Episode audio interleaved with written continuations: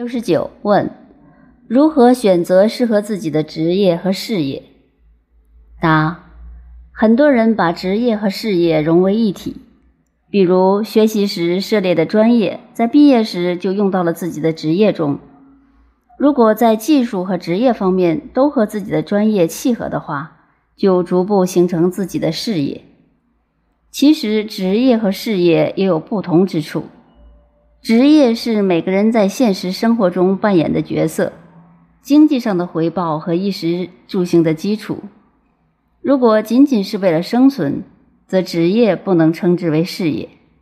职业不同于事业，如果是一生为之努力的、带有普遍社会意义的事情时，就是事业。事业的涵盖面比职业更广泛，并有内在含义在其中。现实中的自我实现大多是从进入职业角色开始的，职业和事业都是人的自我实现的台阶。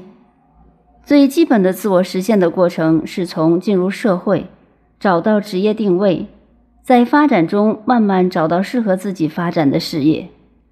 其中有一个重要环节，那就是每个人都有内在的选择。这种内在选择跟自身内在的意识能量结构与层次是相关的。每个人都会对自己的人生结构做一个选择，并设定目标。其实，这个目标是人生自我实现的目标。为了达成这个目标，有很多种路径可以选择。职业就是这个路径选择的开始。很多人在从事不同的职业。但是这些职业也有某种共性，比如从事技术工作的人，往往他一生的工作都会围绕和技术相关的，即便他所从事的事业范畴会越来越宽，但一直持续会有这方面影子，也就是将某种工作性质作为一种载体的时候，这部分的性质就成为他自我实现的台阶，一步步在变化。从历史看，人类文明发展的不同时代，职业的特征会有很大不同。随着时代发展，也会衍生出很多新的职业。职业也是我们在不同的人生时期需要的游戏规则。比如“三十而立”，就是我们对游戏规则有所了解以后，选择了适合我们发展的职业。说“适合”两个字，其实已经很幸运。因为很多人的一生并不一定真正找到了适合自己发展的职业和事业方向。我们人类的整个发展过程中，越来越向以物化为导向的方向发展。我们越来越不是用内在的智慧选择我们的职业和发展的方向，而是被表象的物化的需求所导向。而这种物化的需求也越来越变得虚化了。就是被一种公共的能量表象状态，即被时尚所左右着。很多人在选择职业的时候，是在看职业给我们的物质回报是怎样的。比如某一类职业现在看是比较挣钱的职业，那就会有很多年轻人在选择职业时有一种趋势，向这个方向做。很多本来有文学造诣的人。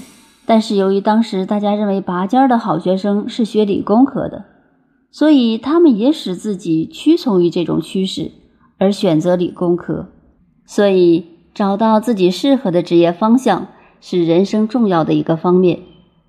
有本书《全力以赴》，它的副标题是“让成功战胜迷惘”。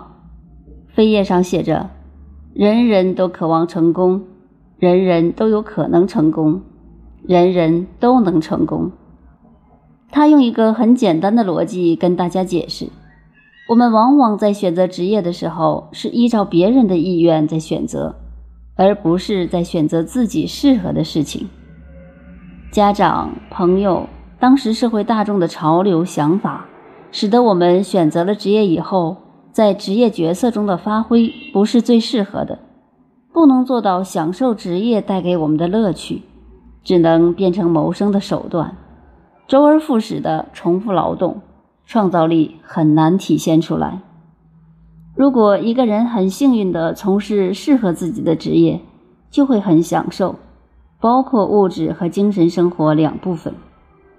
在职业生涯里面真的找到了方向，并转变成人生的事业，最终获得自我实现。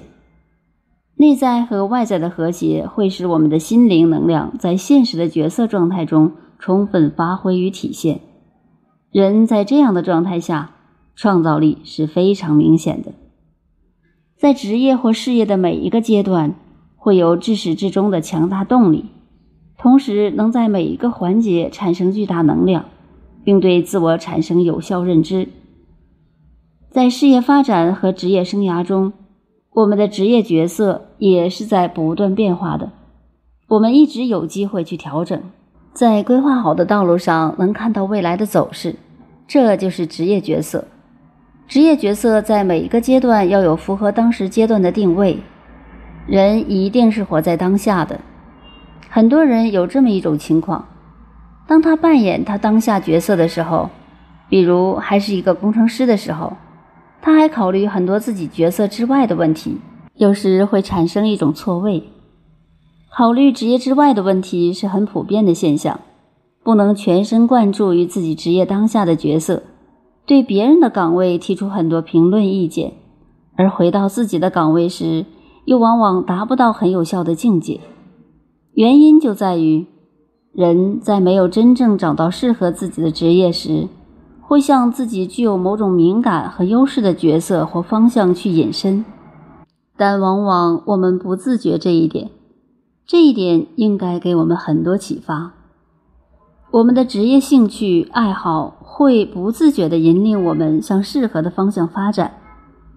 当我们做自己不喜欢的事情时，我们的内在实际是激发不起与我们内在智慧之间的共鸣的。我们天天纠结在矛盾的心理冲突关系里，根本无法激发内在本自具足的能量体系。一个人可以通过热爱进入自己的内在，找到自己生命中能够共振的人事物。这个时候，他就是在不断的验证内在的具足圆满。